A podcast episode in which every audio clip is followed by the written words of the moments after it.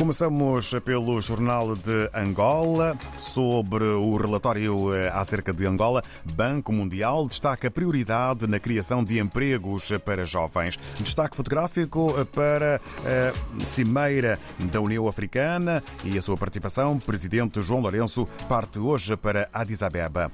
E Carolina Cerqueira recebe embaixadora. Angola e Marrocos projetam cooperação na área parlamentar. Vamos agora até eh, Cabo Verde. Há publicação a semana que apresenta dois títulos. Empresas públicas cabo-verdianas reduzem prejuízos trimestrais para 2,2 milhões de euros. E sobre o Carnaval 2023 em São Nicolau, fraca adesão de voluntários aos trabalhos nos estaleiros tem dificultado a confecção dos andores. Em São Tomé e Príncipe, de acordo com a agência STP Press, Parlamento chumba o recurso do MLSTP-PSD quanto ao pedido de moção de censura. No Brasil, a Folha de São Paulo está em foco. O governo Lula abre mão de verba para que Lira a distribua. Aliados esperam votos para reformas em troca de sobras de emendas de relator. E eh, maior destaque fotográfico é para o Recife, que prepara bloco Galo da Madrugada eh, para a volta da folia depois de dois anos de restrições. Assim está a capa do jornal Folha de eh, São Paulo. No regresso à África, o destaque vai hoje eh, para Moçambique. Vamos até à cidade de Climane para ouvirmos o que podemos ler no Diário da Zambésia. Bom dia, David Joshua. E, e em Schwab responde-se Niliba, obrigado nenhum. Ou simplesmente estamos bem e não sabemos deste lado. E como deste lado estamos a, às margens dos bons sinais e também o Diário da Zambésia por aqui navega e um pouco pela província, mas também pelo país e pelo mundo através das plataformas digitais.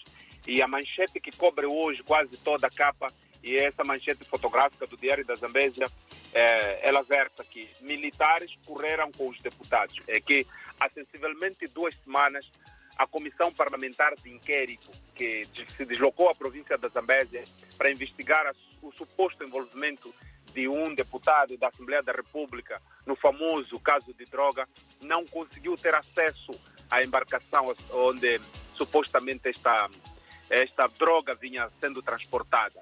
As forças de defesa e segurança não permitiram que os deputados eh, conseguissem chegar à embarcação e fazer o seu trabalho. Por isso, o Diário hoje escreve que militares correram com os deputados. Como dizia, esta manchete cobre praticamente toda a capa com uma imagem fotográfica que se pode ver aqui o deputado António Nikis, que chefiava a comissão, uh, e outros com, com as malas feitas já de saída. Mas também hoje, no topo e à direita, é possível ver que os caminhões de combate a incêndios oferecidos ao município de Climane continuam em Portugal. O presidente do Conselho Autárquico, Manuel de Araújo, diz que é um assunto bastante uh, burocrático que está a prender que os caminhões cheguem rapidamente à, à cidade que ele governa.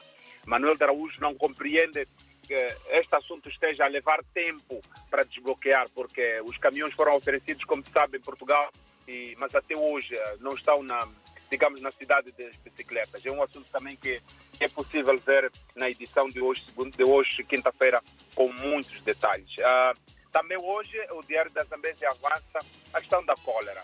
Um, Sabe-se que o país, no seu todo, registra casos, registra casos de cólera e a província da Zambésia não é exceção.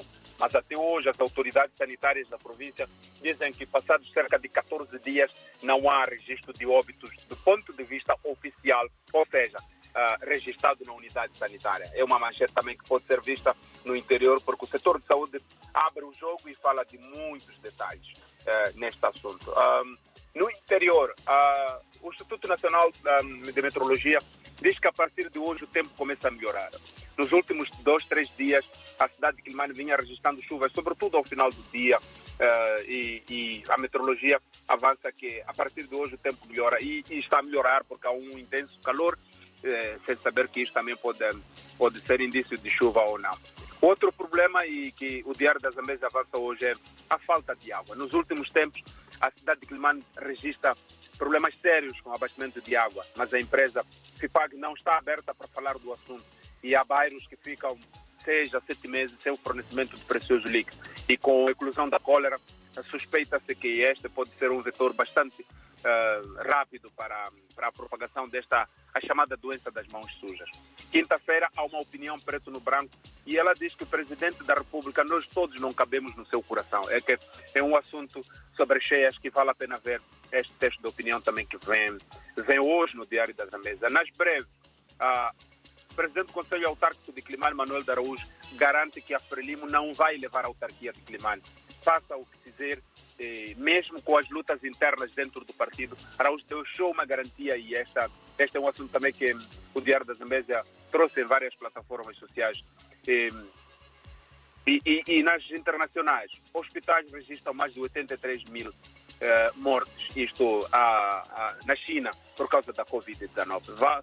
Uh, David Joshua e ouvintes da RDP África tudo isto pode ser visto também nas nossas plataformas sociais, através do nosso www.diariodazambesia.co.nz, mas também nos nossos YouTubes e também nas outras plataformas sociais, com acompanhamento ao minuto de vários assuntos que marcam a atualidade nesta província da Zambésia. Bom dia e quinta-feira estamos aqui de volta. Estamos ligadíssimos com o António Zefanias.